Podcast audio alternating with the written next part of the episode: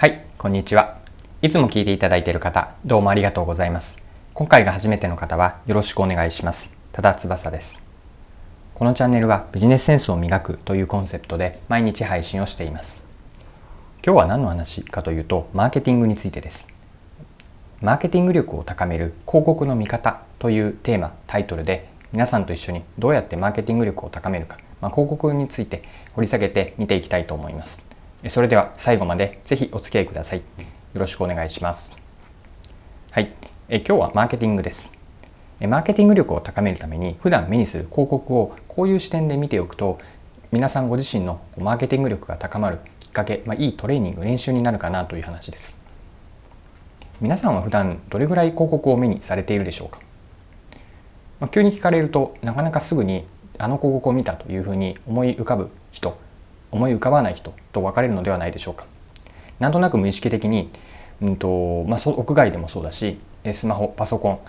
ンテレビ等々で広告は日々いくつも目にされていると思うんですけれどもじゃあどの広告を見たかと言われるとパッと思いつか、ま、思い浮かばないそんな方もいらっしゃるのではないでしょうか。で今日ご紹介したいのはマーケティング力を高めるために、まあ、どんなふうに普段から一人の生活者消費者として広告を見ておくといいかというこう視点着眼点になります。はい。皆さんは普段広告を見るときに何となしに見ているかそれともこれはどんな広告なのかというふうな興味を持って見る方もいらっしゃるのではないでしょうか。でここからご紹介していきたいのはこんなふうに広告を普段から見ておくといいよという話です。でいくつかポイントがあるんですけれども順番に言っていきますね。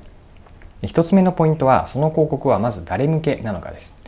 マーケティングの言葉で言うとターゲット顧客は誰か。これが広告から類推できるか。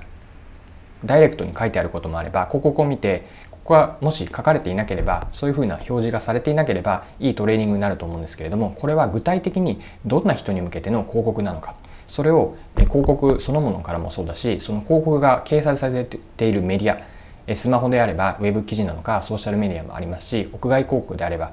街頭広告電車内の広告タクシー内の広告がありますが誰向けなのかこれをまず考えるといいです。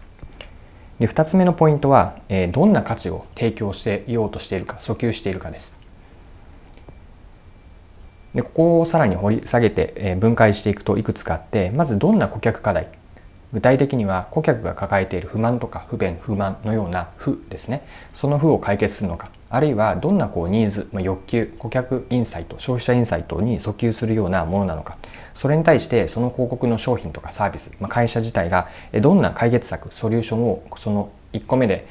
イメージをした誰向けのターゲット顧客に、えーと、ソリューションを提供してしようとしているのかです。まあ、平たく言うと提供価値ですね。その顧客その広告からどんな提供価値をこう見出すことができるかこれも視点として持っておきましょう。で2つ目は差別、えー、と3つ目ですね今まで1つ目2つ目ターゲット顧客と提供価値を見てきましたが3つ目というのはこう差別化要素です提供価値を見出したとしてそれが本当にその、えー、と広告の商品とかブランドサービス会社でしかできない差別化要素があるかどうかですこれは相対比較になるんですけれども他の競合と比べて何が優れているのかどんな優位性のあるソリューションそして提供価値なのかこの差別化の要素が広告から見受けられるかどうかです。でもう一つ差別化の要素で深掘りをしていきたいなと思うのがなぜその提供価値が実現できているかです。その会社ならではの何かしらのこうポイントうんと勝ち筋があるかというちょっと硬い言葉を使いますがその勝ち筋がその広告からも見出せるかどうか。もちろん広告でそこまで全て説明することは稀なのでその会社や商品ブランドサービスのことを知っているのであればあるいはこれから調べるのであれば何が、えー、と勝ち筋として実現要因になっているか。どんなこうリソースだとかオペレーション等々も含めて勝ち筋を実現してそれがソリューション提供価値につながっているか。こうした奥にある要因も掘り下げておくといいんです。はい、では最後ですね。4つ目の要素は何かというと広告から打ち出されているメッセージが端的にこう分かりやすいか印象に残る記憶に残るかどうかです。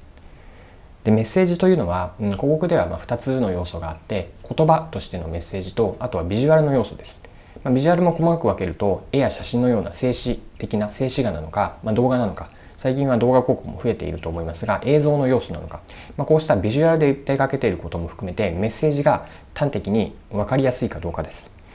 分かりやすいというのも具体的であることがそうだしうんと具体的であって印象的だからこそ記憶に残る。でもっと言うとこれを欲しいなと思ってもらえる。ちょっと使ってみたいな行ってみたいなという次のうんとターゲット顧客の行動を誘引しているかどうか。態度変容と行動変容につながっているかどうか。ここまで掘り下げていくといいです。でこのメッセージがやはり広告では大事だと思っていて先ほどの、うんと、ターゲット顧客とか、えー、提供価値